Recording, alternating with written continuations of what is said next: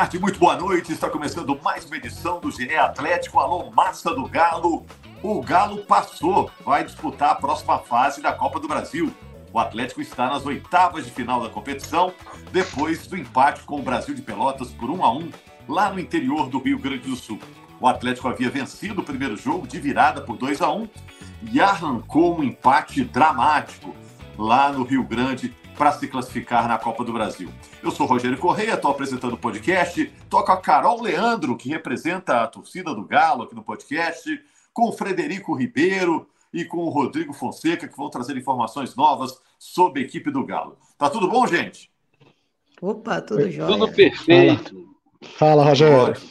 A Ana Pokeshock está na edição aqui do podcast. Oi, gente, por que foi tão difícil superar o Brasil de Pelotas, hein? Vou começar com você, Carol. Nossa, Rogério, o, o coração do atleticano ele é sempre testado, né? Mas o Galo esse ano está caprichando.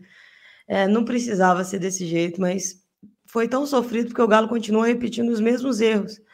E o Galo continua falhando em momentos muito decisivos.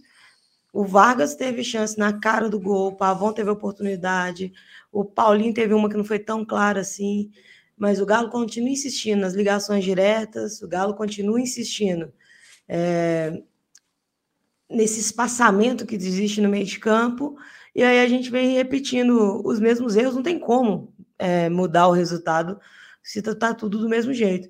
E o rodízio do Cudê, que ele já deixou bem claro que ele vai seguir fazendo, eu acho que também, de certa forma, atrapalha muito o time a criar esse padrão. E aí o Galo vem sofrendo mais do que, do que precisa. E a bola aérea, Rogério, é um Deus nos acuda. Toda vez que a bola sobe na área do Galo, os dois gols que nós tomamos do Brasil de Pelotas foi assim. E vem sofrendo muito com isso. E precisa achar um jeito de colocar o pezinho na forma, entrar mais ligado para não permitir esse espaço todo para o adversário, porque a gente está entrando na fase mais decisiva do ano. E ontem foi na camisa, tá? Ontem foi no peso da camisa que a gente classificou, e também porque individualmente as nossas qualidades são maiores do que do adversário, mas não pode ficar dando esse mole sempre, não. É, no lance do gol, né? Um ótimo lançamento do Mariano e uma finalização do Zarate, daquelas que a gente já viu ele fazer de voleio algumas vezes, mostraram qualidade mesmo naquele lance específico para resolver o jogo. Agora, a Carol falou da bola aérea aí, o, o Rodrigo, mas é importante dar um desconto, porque a bola terrestre também estava difícil, né? Aquele gramado, acho que o Atlético não vai enfrentar um gramado tão ruim como esse até o fim do ano mais, né? Pelo menos desse mal o Galo tá livre, né? Muito ruim o gramado do Brasil aí, um, um time de tanta tradição, Pelotas, uma cidade que ama o futebol, pega até mal, né, para o clube e para a própria cidade, né? O Brasil não precisa disso, né? É, é um fato, né? O gramado realmente estava em condições assim muito ruins, complicou demais ali para o Atlético colocar a bola no chão. É, foi um, um dificultador assim é, relevante. Tem um peso ali para o futebol do Atlético encontrar alguns obstáculos. Não foi só isso, né? O Atlético apresentou muitos outros problemas que assim, ele, o Atlético começa o jogo bem, mesmo com o gramado ruim, o Atlético cria chances tocando a bola ali, o, Patrick pela esquerda, o Atlético conseguiu achar ali um espaço pelo lado esquerdo, é, então tem algumas chances criadas. O Pavão, que errou muito durante o jogo, o Pavão, mas é dele a jogada que deixa o Vargas na cara do gol, que ali mudaria totalmente o cenário da partida ali com aquele gol. Só que o Vargas acaba pegando mal na bola, manda por cima, uma chance assim, incrível que mudaria é, tremendamente o cenário da partida. Então, o gramado no começo não foi o problema, mas aí depois vem nervosismo, vem a cobrança, a jogada já passa a não sair, é, tem todo esse espaçamento que a Carol falou aí do time do Atlético, a gente vê diversas é, oportunidades do jogo, o Maurício Lemos é, fazendo a saída de bola, não tendo opção e fazendo a ligação direta, procurando lá na frente para trombada e dificulta, dificulta, é, dificulta, né? O atacante vai receber de costas, o zagueiro chega já trombando, fica difícil para o Atlético colocar a bola no chão. O gramado e a, a postura do Atlético, que o Atlético é, propôs para o jogo diante das dificuldades. Foi uma atuação, para mim, ruim do Atlético, mesmo criando oportunidades. A gente está falando do time do Atlético com uma, uma folha absurda contra um time de Série D do Campeonato Brasileiro. E não foi somente o jogo de ontem. No Mineirão também o Atlético teve muitas dificuldades para poder fazer o gol. e o gol só sai aos 43, ou seja, foi uma angústia para o torcedor do Atlético esperar é, é, esse gol, porque estava indo para os pênaltis e poderia, de repente, num contra-ataque ali, complicar de vez e aí já era. Então o Atlético ficou muito perto ali de um fiasco, de uma situação muito delicada, até chegar esse alívio no final do jogo ali, numa jogada que a bola vai na esquerda para o Johan, o Johan toca para o meio para o Mariano, o Mariano acha o Zarate na, na área, ele faz o gol de voleio, enfim o atleticano pôde respirar e passar para essa fase que era essencial para o Atlético, porque uma eliminação seria assim catastrófica financeiramente, esportivamente, a cobrança que já é muito grande, acho que iria entornar o caldo de vez aí, a situação ia ficar muito complicada para o Atlético. É, como disse aí a Carol, agora tudo fica mais difícil, né? Porque os grandões estão passando todos aí na Copa do Brasil. O Galo vai pegar quase certamente um clássico na próxima etapa da competição. O sorteio é dia 2 agora de maio já.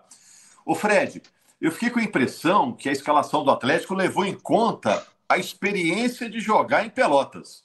Porque ele põe lá o Vargas, que jogou no Grêmio, o Edenilson e o Patrick, que jogaram no Inter Fora os argentinos, né, o Batalha, o Pavon, que estão acostumados aí com gramados sul-americanos, acho que para enfrentar o gramado, o Atlético optou por esses jogadores. O gramado ajudou a escalar o time do Galo. Fiquei com essa sensação, viu, Fred? É, pode ser sim, assim, se, se o Cudê fosse levar isso ao pé da letra, né, Rogério, 100% critério de quem tem experiência contra o Brasil, ele teria colocado provavelmente o Sarave e o, e o, e o Fux, que enfrentaram o Brasil de Pelotas pelo Inter. Mas o Cudê, acho que analisa bem assim o adversário que ele vai enfrentar, o tipo do campo, né? O campo bem mais pesado para escalar talvez um meio de campo fisicamente mais robusto. Ele fez isso muito contra o Libertar. Acho que ele fez a escalação dele contra o Libertar muito baseado na bola aérea, é, nesse confronto dos jogadores altos do, do time paraguaio. Mas o Cudê tá. Acho que a Carol destacou isso, né? O Cudê não tem um time titular, é quase impossível você adivinhar qual, qual vai ser o, os 11 iniciais da próxima partida. O que a gente tem visto né, nos últimos jogos, principalmente nesse mês de abril, depois né, da conquista do Campeonato Mineiro, são alguns rodízios, né? A lateral vai variando, a Mariana ou Saravia, Dodô Rubens, ontem até que ele conseguiu utilizar o Patrick, que tenha, é, tinha tido bons jogos entrando como lateral, mas em circunstâncias diferentes de partida. O Cudê provavelmente vai manter esse time assim, muito baseado nas condições físicas dos jogadores, nesse rodízio né, de, de peças muito similares. Entra Dodô, depois Rubens, você não sabe quem que tá melhor, quem que tá pior um em relação ao outro. E vai mudando. Agora, o próximo jogo contra o Atlético Paranaense, ele vai ser obrigado a escalar o Saravia, o Mariano e o Paulinho, porque os dois estão suspensos contra o Aliança Lima na, na, Libertadores na outra, na outra semana. É, essa escalação do Patrick na lateral esquerda, a gente até comentava, a, a Carol é testemunha, na última edição do podcast essa possibilidade do Patrick virar lateral, né? Porque os caras que são os laterais de ofício estão tendo início de temporada mais difícil. Eu também é, comentei ontem, viu, Carol, na hora do almoço, ah, o, o Cudê não vai escalar o Paulinho. O Paulinho é acostumado a jogar em gramado europeu aí durante vários anos. O Paulinho não vai começar jogando. E, e dito e feito, acabou que o Paulinho não jogou. Agora, depois do jogo, Carol, aí é uma pergunta boa para fazer para você que é torcedora. A principal torcida organizada do Atlético fez uma postagem contra o Vargas, meio que quase que pedindo a saída do Vargas é, do Galo, né? É, o Vargas ainda será útil ao Atlético? Como é que você encara esse movimento? Você é a favor disso? É contra isso? Sua opinião, Carol? Rogério, o Vargas, inclusive, é um assunto que eu, eu, já tratei aqui outras vezes também, porque eu tenho uma dificuldade imensa de confiar nele pelo histórico dele, né? Desde o início do contrato do Vargas, é assim: ele faz algo que mata a torcida de raiva, aí fica um tempo fora do time, depois entra, entra bem, ajuda o Galo, salva o Galo em algum ponto, e aí a gente fica muito agradecida. Ano passado foi com a classificação para Libertadores, em 2021 foi muito decisivo na Copa do Brasil, mas em compensação também, ano passado, na na, nas quartas de final da Libertadores, foi expulso de maneira infantil. No ano anterior, perdeu um gol que daria praticamente a classificação para o Galo. Então, o Vargas vive essa gangorra no Galo desde quando ele chegou. E ontem, é... parece uma piada com a cara da torcida os gols que o Vargas perdeu, sabe? Parece displicência. O Vargas é um cara que tem essa postura em campo que passa para a torcida a ideia de displicência. Então, eu entendo muito a chateação da torcida, porque ontem eu, eu, eu achei que eu ia infartar ontem, na hora que ele perdeu aqueles gols. Só que a gente também precisa entender que o momento que o Galo está de elenco torna impossível a saída do Vargas. Impossível. Porque o Galo já falou que não tem dinheiro para contratar. Ele hoje ele é o único reserva da posição, porque o Pavon, que na nossa cabeça também é um atacante do, do elenco, ele está sendo utilizado como meia. E aí a gente não, não pode ficar o ano inteiro só com Paulinho e Hulk. Senão a gente vai estourar os dois, o que vai ser um grande problema, já que são os únicos dois que vêm fazendo gols no Galo. Então, é muito difícil imaginar essa saída do Vargas. É, Cria-se uma pressão muito grande, porque o Paulinho está suspenso na próxima rodada da Libertadores. O titular vai ser o Vargas. E vai ser um jogo em casa. Então, a gente gostando ou não, a gente precisa apoiar e contar com ele. E por outro lado também, além da questão técnica, né, a gente sabe que o Vargas é um cara que eleva muito a folha do Galo e, e dá uma chateação a mais você saber que ele é um cara que custa muito aos cofres do, do clube, que o retorno que ele vem dando não é correspondente com isso. E o principal para a torcida do Galo, Rogério, eu tenho certeza que não é o desempenho. É a gente não sentir essa vontade toda. Mas tomara que mais uma vez o Vargas consiga fazer essa gangorra ir para cima e seja decisivo nesse próximo jogo da Libertadores, que pode acalmar os ânimos, mas eu, eu vejo como impossível uma saída do Vargas no momento. É, o próximo jogo pela Libertadores é contra o Aliança Lima, do Peru. O Atlético ainda não venceu na fase de grupos da Libertadores, dois jogos e duas derrotas, e entra pressionado também nesse jogo contra o Aliança.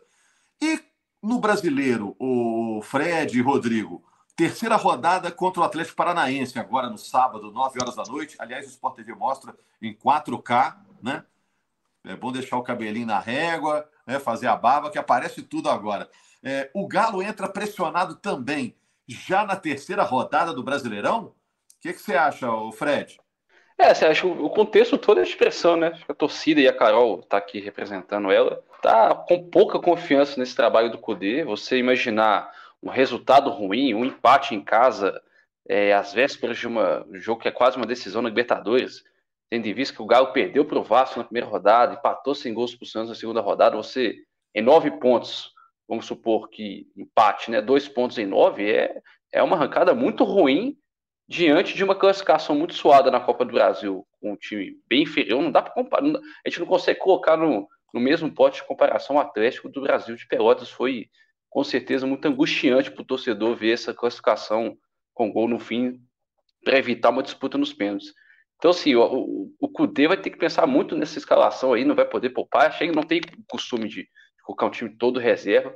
Mas o Galo tem que dar até mesmo uma resposta para a torcida nesse jogo contra o Atlético Paranaense, que é válido pelo brasileiro, a fim de trazê-la perto no Mineirão. Né? O jogo contra o, contra o Furacão é no Horto, contra a Aliança vai ser no Mineirão. Então, assim, o, o clima hoje da torcida para o time, eu estou tendo, tenho acompanhado assim, nas redes sociais, nas suas, está tá muito frio, está muito descrente em relação a esses últimos resultados. Né? É, é muita finalização para pouco gol. Então você começa a colocar em xeque aí o trabalho do treinador, é, a fase dos jogadores, né? o próprio Hulk, é, que é um protagonista, não está nos seus melhores dias, já são quatro jogos sem marcar gols.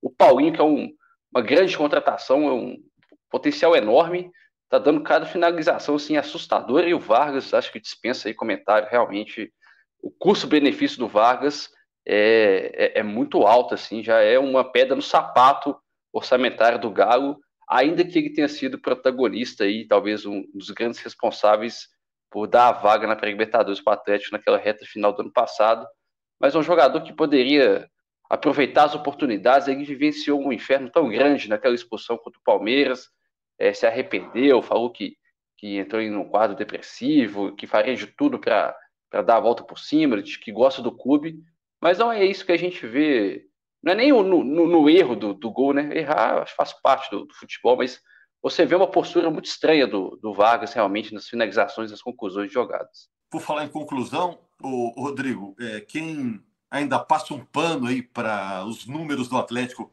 que nesse momento não são bons, é quem se apoia nas finalizações, né? no número de finalizações.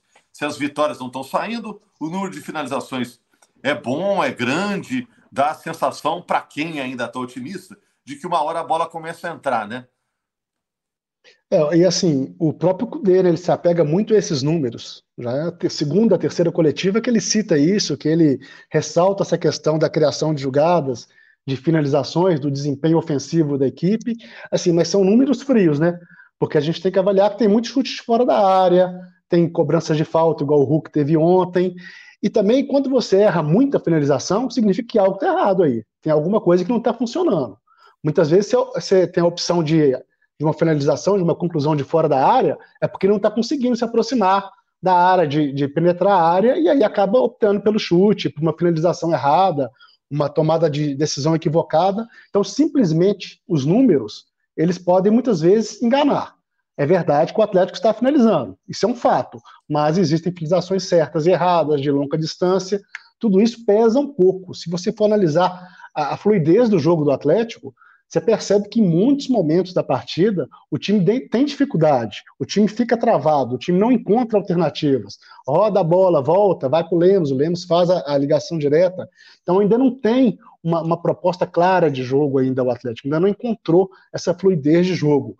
E as finalizações podem algumas vezes enganar. Pelo menos está finalizando, já é um passo, mas precisa marcar, porque aumenta a pressão, a confiança vai, vai caindo, e aí não adianta ficar finalizando e o gol não sair, já estamos aí a três jogos que o Atlético finaliza mais com o adversário é, e, e, não consegue vencer. Ou seja, não, não, só isso não adianta. Agora, eu vou perguntar até para vocês dois, botar a Carol no papo também, gente, em relação a outro número que preocupa, que é o tal do número dos 2 bilhões, que seria a dívida do Atlético, somando a dívida do clube e, e o empréstimo para terminar as obras da Arena MRV. Dizem que são dívidas é, separadas, não é isso, Fred? Pelo, pelo que a gente entendeu, né? Mas é um número espantoso. Isso foi notícia ontem o torcedor do Galo ficou realmente muito preocupado com o aumento dessa dívida, né? É, sim, sobre esse assunto, é, o, o, o Atlético chamou alguns jornalistas para uma conversa informal para apresentar os números do balanço, mas o balanço de 2022 vai ser votado nessa quinta, numa reunião do Conselho. Os conselheiros receberam vão ter por volta de 24 horas para analisar. É um documento de quase 70 páginas, é bem complexo. É, você tem que ter alguns conhecimentos prévios de contabilidade, economia para entender. Mas resumidamente é isso, Rogério. O Atlântico ele fechou o ano passado com uma dívida líquida, um endividamento líquido de 1 bilhão e meio, né? 1 bilhão 571 milhões. Foi um crescimento de quase 300 milhões em relação ao dezembro de 21. O ano, o ano passado o Atlético não foi, não foi bom dentro de campo, que reflete fora dele. É, a correção da dívida é pesada, a taxa Selic subiu, mas de uma forma bem resumida e, e sintética aqui, o Galo não conseguiu reduzir o seu endividamento. Ao mesmo tempo que também não aumentou nessa correção, não conseguiu reduzir. O número dos 2 bilhões, a gente chega nele é, levando em consideração os CRIs, né, são os certificados de recebíveis imóveis, é uma, antecipa, é uma operação de antecipação de receita que o Atlético fez na ordem de 440 milhões. Você soma os dois valores, né, um, um bilhão e meio mais 440 milhões, chega aí um pouco mais do que 2 bilhões. O Galo não considera essa dívida de 2 bilhões, porque os dirigentes do Atlético até explicaram nesse bate-papo que a Arena MRV ela é, tem outro CNPJ, ela faz parte de um fundo de investimento. É, por outro lado, esse fundo de investimento o Atlético é o único cotista. Então o Atlético é 100% proprietário da Arena MRV. Mas na visão do Galo, dos dirigentes, da, do departamento financeiro, o estádio tem vida própria. Então as dívidas do estádio é uma, as dívidas do Atlético são outras, mas juntando as duas, hoje o Galo tem esse endividamento de 2 bilhões aí, muito por conta da taxa de juros, mas também, claro, por erros da gestão, é, de você não conseguir manter um elenco tão caro como foi o 21 e ser obrigado a mantê-lo, né, por toda a euforia, é, da SAF não ter caminhado de uma forma, de um ritmo conforme eles esperavam e conforme eles mesmos divulgaram para toda a torcida, e também a venda do, do Diamond Mon, né, daquela metade é, ter se arrastado, seria para agosto, a Multipoints fez o acordo, e depois refez com uma redução de 50%, isso impactou bastante, e hoje o Atlético convive, é, aliás, hoje o Atlético depende exclusivamente de empréstimos bancários que os juros correm muito mais alto para dar conta das, dos custos do dia a dia. Né? Os 4 R's, né, o órgão colegiado, eles ajudam de uma maneira muito mais tímida em relação aos primeiros anos, é 20, 21 do que do que hoje acontece. Então o Atlético vive um problema muito grave economicamente. É, a gente estava debatendo aqui do Vargas, né, de, de não poder contratar, não ser difícil você trocar essas peças. O Galo anda hoje com uma folha salarial 8 bilhões acima do, do que foi orçado. Então, o Bruno Musso, CEO do Atlético, até falou nesse bate-papo que o Atlético vai ter que fazer cortes no elenco, né, para seguir o orçamento. Então, a gente prevê aí, dificilmente vai vir contratações, a não ser que contrate um e desfaça de três, né? E o elenco, como o Cudê gosta de falar, o elenco é curto. É, historicamente, no futebol brasileiro, quem construiu o seu estádio próprio passou um período aí de cinto muito apertado e times mais modestos para depois tentar pagar as contas, né? E dizem que o Atlético precisa de mais 100 milhões aí para fechar aquelas obras do entorno, né? O Rodrigo, você que tem as contas certinhas aí, e o Fred também, a Carol também, né? Como é que faz para sair desse enrosco aí? Ah, complicado, porque a conta não é fácil de fechar, Rogério. É, o Atlético tem um time muito caro, como o Fred disse, e não tem as receitas que Flamengo e Palmeiras, por exemplo, têm. O Atlético tentou competir junto com eles, em 2021 teve sucesso. Foi uma aposta muito ousada, porque se depende muito de resultado esportivo em campo, né? em campo, com premiações, com cotas. E 2022, o Atlético fracassou nas principais competições. Isso teve um preço muito alto, a receita foi lá embaixo. Foram eliminações precoces em competições aí que distribuíam milhões e milhões de reais, que eram vitais ali para o orçamento do Atlético. Esse dinheiro não entrou, apertou ainda mais a conta. É, o futebol continuou caro, contratações é, que foram têm que ser pagas. Vamos citar o caso do Cudê, por exemplo. O Atlético colocou uma multa aí de 26 milhões e não tem condições de pagar caso decida agora, mais para frente, encerrar esse contrato. Então, assim, é um, é um clube que tem muitas dificuldades, mas atrai também né, esse, esse passivo aí por, com essas negociações. É uma conta difícil de fechar. Se, somente cortar aí nos no salários, os 8 milhões que o Atlético busca, isso aí é um, é um, é um pedacinho só da, do iceberg, uma pontinha só. Tem muito mais coisa por trás aí, que é um time muito caro, que precisa estar sempre dando resultado, o que a gente sabe que é difícil, né? Porque tem muita coisa envolvida, né? Simplesmente montamos um time, vamos ganhar tudo agora, vamos disputar os títulos. Não funciona assim. É, e não é uma dívida que foi feita da noite para o dia, né? Isso aí é, é, de muito tempo. Você ia falar alguma coisa mais, Fred? Eu te cortei antes da, da Carol também concluir. É, não, você disse dos 100 milhões da arena, é isso mesmo. Até a gente precisa ir, é, ir conseguir angariar esse recurso. Esse recurso não está em caixa dos 100 milhões para terminar as obras viárias aí da, da Arena MRV e ajudando aí o Chico na resposta, o único caminho hoje visível, assim, palpável, é se transformar em SAF, vir, vir aqui um, um fundo de investimento com muita grana, atacar essa dívida onerosa, né? A dívida onerosa do Galo é de um bilhão de reais, porque desses empréstimos bancários, quase todos, a maioria, tem data de vencimento para 2023. Aí eu explico rapidamente, porque quando a Atlético vai no mercado pegar empréstimos bancários, os bancos autorizam esses empréstimos a vencer no máximo até o último ano de mandato da atual gestão. O Sérgio Coelho só tem mandato até dezembro de 23, ele pode até ser reeleito, mas não é o caso, assim, né, em tese. Né? Então, vai vir uma bola de neve gigante para o Galo pagar esse ano, não tem dinheiro e a solução vai ser se transformar em SAF, vender aí 51% da, da, da, dessa, desse clube empresa por milhões e já trazendo milhões para atacar essa dívida onerosa que é gigantesca.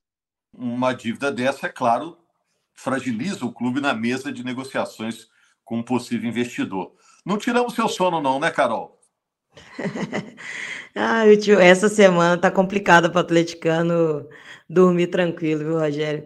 Eu, eu sou contadora por formação, né, Rogério? Então, quando o Galo solta esses balanços, esses números, é, me dá um frio na espinha, assim, de ver, porque é uma dívida que só cresce, é uma dívida muito difícil de ser controlada. É, no futebol, então, essa receita fica um pouco mais difícil, igual o Rodrigo falou, ah, esses 8 milhões da folha. Tudo bem, tira 8 milhões da folha. Vamos falar de Pedrinho, Vargas, a Heve, sei lá quantos que você vai precisar tirar, mas você tirou 8 milhões da folha. O quanto você enfraquece seu time para brigar por títulos? Porque a partir do momento que você não brigar por títulos, as suas premiações vão lá embaixo. E aí acabou a sua receita. Aí o que hoje precisa ser uma economia de 8 milhões, quando chegar lá em dezembro, a gente vai falar assim: não, o Galo precisava de ter reduzido 15 milhões. E assim vai sucessivamente, porque A receita no futebol ela vem com desempenho e para ter o desempenho precisa de ter esse investimento alto e por isso é tão difícil se tornar positivo no futebol, né, financeiramente, quando você não é o Flamengo que tem a receita muito elevada ou quando você não tem o Palmeiras que já tem esse equilíbrio financeiro muito maior agora e também tem suas receitas maiores do que a do Galo. Então, a SAF foi se desenhando nos últimos anos como a única solução do Galo.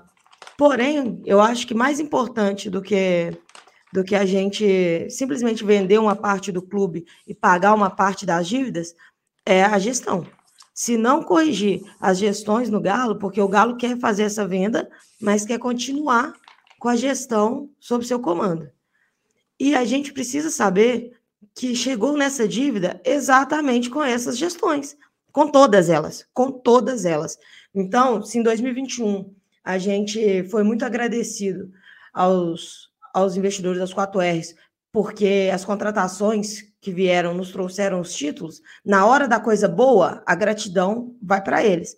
Mas na hora que a gente for avaliar uma dívida, na hora que a gente for avaliar os erros, também vai ter que cair no colo deles, porque as decisões passam por ali. Então, se a gente zerar a dívida do Galo hoje e continuar com os mesmos erros de gestão, daqui a 20 anos, a gente vai estar tá falando de como cresceu a dívida do Galo.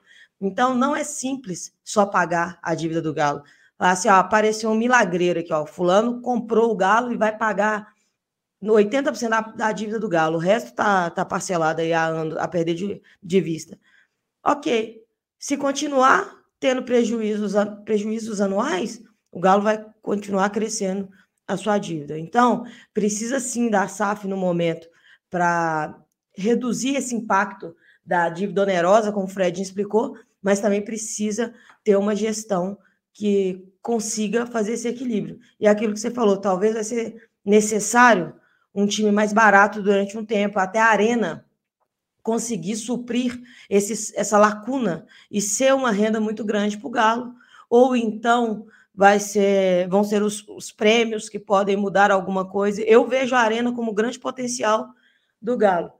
E as categorias de base do Galo também poderiam ser melhor exploradas nesse sentido, mas a gente não vem revelando bons jogadores ali. Então, o Galo vai ter muita dificuldade, Rogério, nos próximos anos, acredito eu, com essa parte financeira e tentar ajustar essa balança é a parte mais difícil mas precisa acertar a gestão. Ninguém vai acertar 100% de nada, gente. Nenhum clube no Brasil acerta 100% de nada. Mas o quanto você puder reduzir os seus erros, melhor é quando você diminui esses riscos, a chance de equilibrar é maior. É, no curtíssimo prazo, o dinheiro paliativo é o das premiações aí, Copa do Brasil, Libertadores. O time que está aí tem que fazer por onde para tentar aliviar a barra do clube. Tá tudo aí, gente? Faltou algo importante aí no podcast? Ou posso fechar a conta aqui com o garçom? Não, só, só para falar que eu tô surpreso, não sabia que a Carol era contadora, eu vou, vou mandar o um balanço para ela e me ajudar a analisar, porque é difícil. é. Olha que se a gente mandar o, o nosso balanço para ela, ela para até de conversar com a gente, viu, Fred? Vou esconder debaixo da cama.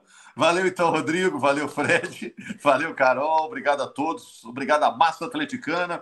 A gente estará de volta aqui na segunda-feira falando do duelo dos Atléticos, né? Galo e Furacão, jogo sábado, nove da noite, provavelmente com casa cheia lá no Independência e o Sport TV mostrando em 4K. Combinado? Grande abraço, obrigado aí a Ana Clara pela edição e o Marcelo Jordi, que escalou toda a equipe aqui. Valeu, torcedor do Galo. Apita pela última vez, deu Galo!